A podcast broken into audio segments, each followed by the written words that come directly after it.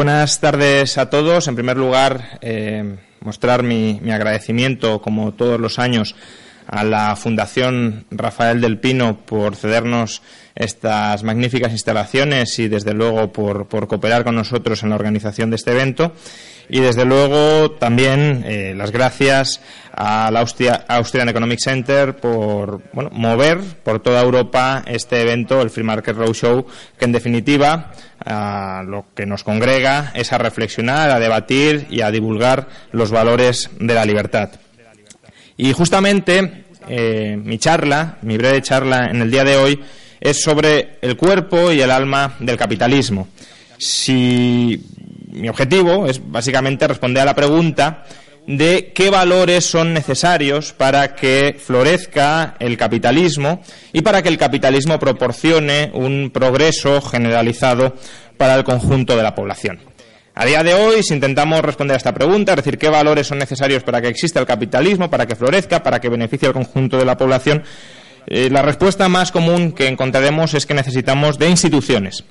Instituciones entendidas como un marco jurídico donde se respete la propiedad privada, los contratos, la libertad individual dentro de un contexto de, de estabilidad macroeconómica y acaso de un Estado limitado es básicamente, son básicamente las ideas que brotan del llamado consenso de Washington. ¿Qué receta necesitamos para conseguir el desarrollo? Pues justamente este marco. Y desde luego no voy a negar que este marco sea una condición necesaria para que exista capitalismo, para que florezca el nacionalismo, el, el progreso del capitalismo. Pero lo que voy a intentar explicar en esta charla es que además de este marco funcional, son necesarios otros valores. Eh, es necesario un comportamiento virtuoso a la hora de comercial, siguiendo la tesis de la eh, economista e historiadora Deirdre McCloskey. Para que haya capitalismo, para que florezca el capitalismo, para que el capitalismo tenga, tenga alma, para que arraigue, para que beneficie al conjunto de la población, es necesario, como decía, un comportamiento virtuoso. ¿Y qué es una virtud? Pues una acción repetida, un hábito que nos acerca al bien. Y el bien en este caso sería justamente el progreso económico dentro del capitalismo. En Occidente normalmente se ha hablado de siete virtudes, cuatro cardinales y tres teologales. Las cuatro cardinales son la justicia, la prudencia, la fortaleza y la templanza. Las tres teologales, la caridad, la fe y la esperanza. Y lo que hace McCloskey, y lo que voy a intentar aplicar aquí, es mostrar cómo estas siete virtudes son esenciales para que el comercio, para que el capitalismo funcione. ¿Qué es la justicia? Pues la justicia o la virtud de la justicia es esencialmente dar a cada uno lo suyo, es decir, respetar la libertad y la propiedad ajena, cumplir con la palabra dada, reparar el daño causado, combatir los privilegios, reconocer a todas las personas como sujetos de igual derecho con independencia de su origen, sexo, posición económica, raza o religión.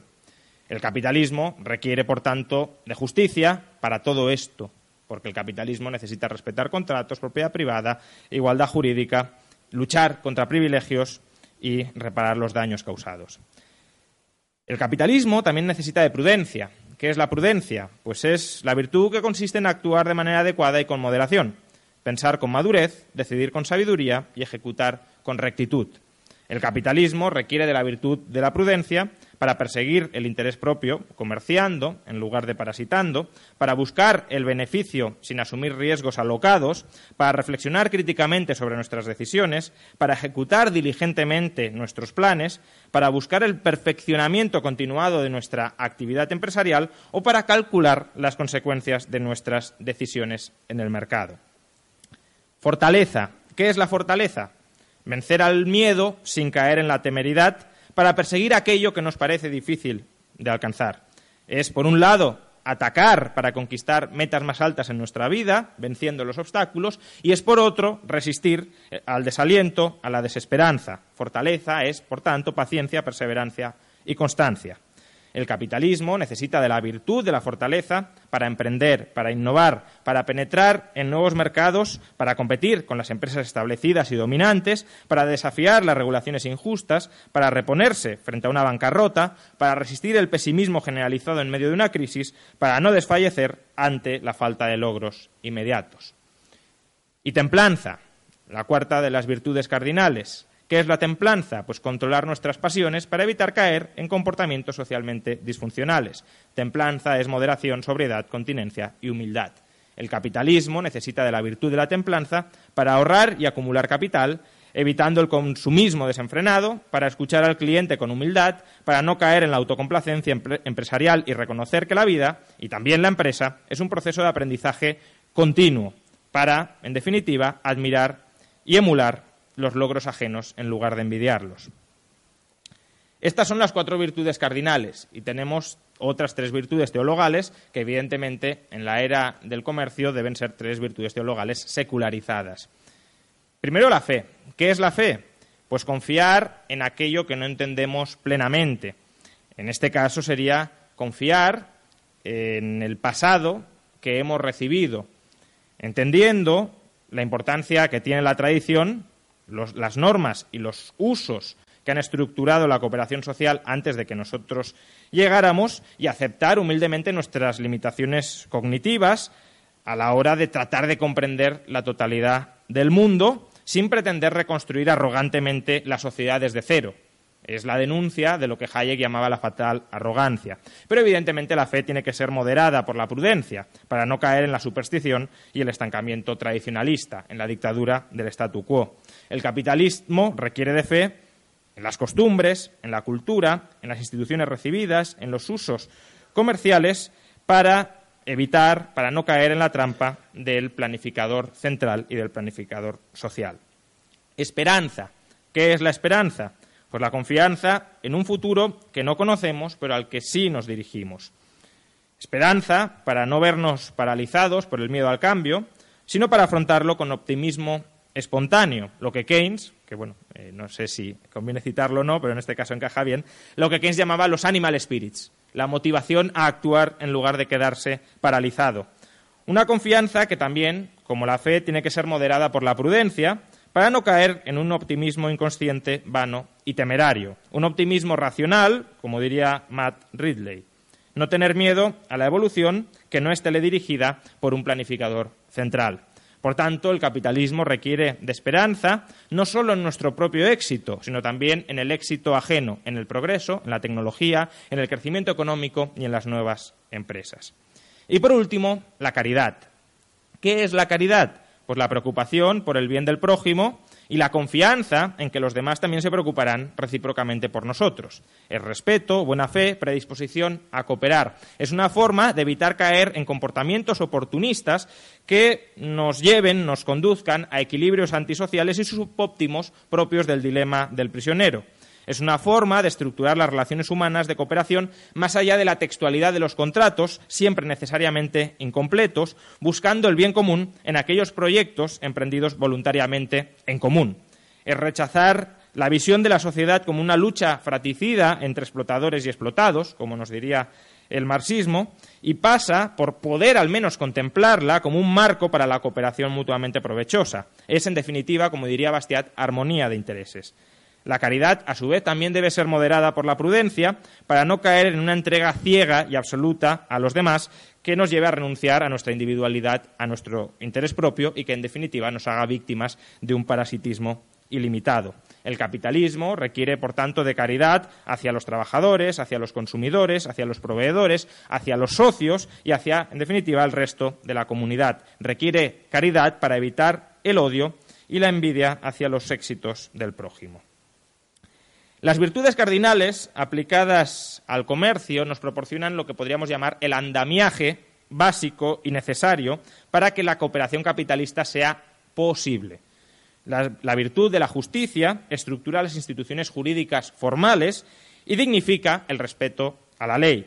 La virtud de la prudencia coloca el foco sobre la racionalidad individual en la búsqueda de los propios fines y dignifica la realización de ese interés personal dentro del marco de cooperación capitalista. La virtud de la fortaleza imbuye a las personas de espíritu emprendedor y dignifica la innovación y la empresa. Y la templanza promueve la austeridad, dignificando así la frugalidad y la acumulación de capital. Ahora bien, solo con justicia no tenemos capitalismo. Hace falta, además, respeto y admiración hacia el empresario y hacia el capitalista, hacia el individuo que comercia y que coopera. Es decir, solo con eh, instituciones formales no tenemos capitalismo. Hace falta instituciones formales y lo que podríamos llamar racionalidad económica. Es decir, no solo tenemos que tener la rueda, sino el deseo y la capacidad para moverla. Ahora bien, solo con justicia, agentes económicos, empresarios y capitalistas, tampoco tenemos un capitalismo plenamente funcional. Necesitamos también lo que he llamado antes las virtudes teologales secularizadas. La virtud de la fe nos conduce a respetar críticamente, siempre con ánimo crítico, el pasado y a evitar el resentimiento generalizado con la sociedad, dignificando así aquellas tradiciones que sean funcionales para la cooperación. La virtud de la esperanza nos conduce a escrutar el futuro con optimismo y a tratar de mejorarlo y no de destruirlo, dignificando así el emprendimiento y la innovación. Y la virtud de la caridad nos exhorta a cooperar de buena fe con los demás, entendiendo que nuestro bienestar también depende en última instancia del bienestar ajeno, dignificando así el comercio y la cooperación comercial. Es decir, es necesario suplementar las instituciones formales y la racionalidad económica con instituciones informales, lo que podríamos llamar, en términos económicos, capital social. Es decir, no solo tenemos que tener una rueda y el deseo y la capacidad de moverla, sino también entender que esa rueda forma, forma parte y es un engranaje dentro de un sistema cooperativo mucho más amplio, complejo, interdependiente y también frágil. Porque, por un lado, es verdad que el capitalismo, en su mero desarrollo, en su mero despliegue, promueve estas virtudes conforme el comerciante se va relacionando, va interactuando con sus proveedores, con sus socios, con sus trabajadores, se va tejiendo una red de confianza de la que todos salen beneficiados. El propio capitalista entiende a valorar el ahorro y entiende a ver cómo el ahorro es tanto positivo para sí mismo como para los demás. Pero a su vez, estas virtudes que son necesarias para que el capitalismo no solo exista formalmente, sino para que exista en la práctica, también se pueden ver atacadas por intelectuales y por ideologías que precisamente eh, nacen o crecen como forma de eh, vilipendiar al capitalista, al empresario, al agente económico, al emprendedor, al innovador y, en definitiva, al capitalismo liberal. Y creo justamente que la forma de contrarrestar esos ataques a las virtudes burguesas, a las virtudes del comercio, a la aplicación de aquellos comportamientos eh, virtuosos a la era del, capitalismo, a la era del mercado, a la era de los intercambios, es lo que desde foros como este tenemos que tratar de eh, combatir. Se trata de combatir aquellas ideas que van minando la dignidad burguesa, que van minando las bases culturales, llamémoslo así, de la economía capitalista para que esas bases culturales no se desmoronen y con ello con ellas el capitalismo no deje de ser funcional, porque hemos visto sobradamente cómo tratar de trasplantar unas instituciones eh, meramente formales en países donde esos valores eh, subyacentes que dignifican eh, el intercambio, que dignifican la innovación, que dignifican el ahorro, que dignifican la cooperación pacífica,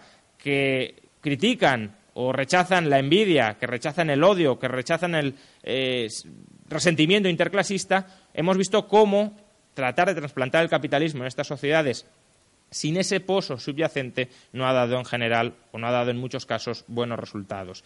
Y cómo se puede minar el capitalismo, minando también esos valores subyacentes, hemos de tratar de propugnar esos eh, comportamientos virtuosos, no con un ánimo meramente moralizante, sino entendiendo cómo el capitalismo y el, y el, bienestar del que hoy gozamos gracias al sistema económico capitalista también en gran medida depende de estos valores. Muchas gracias.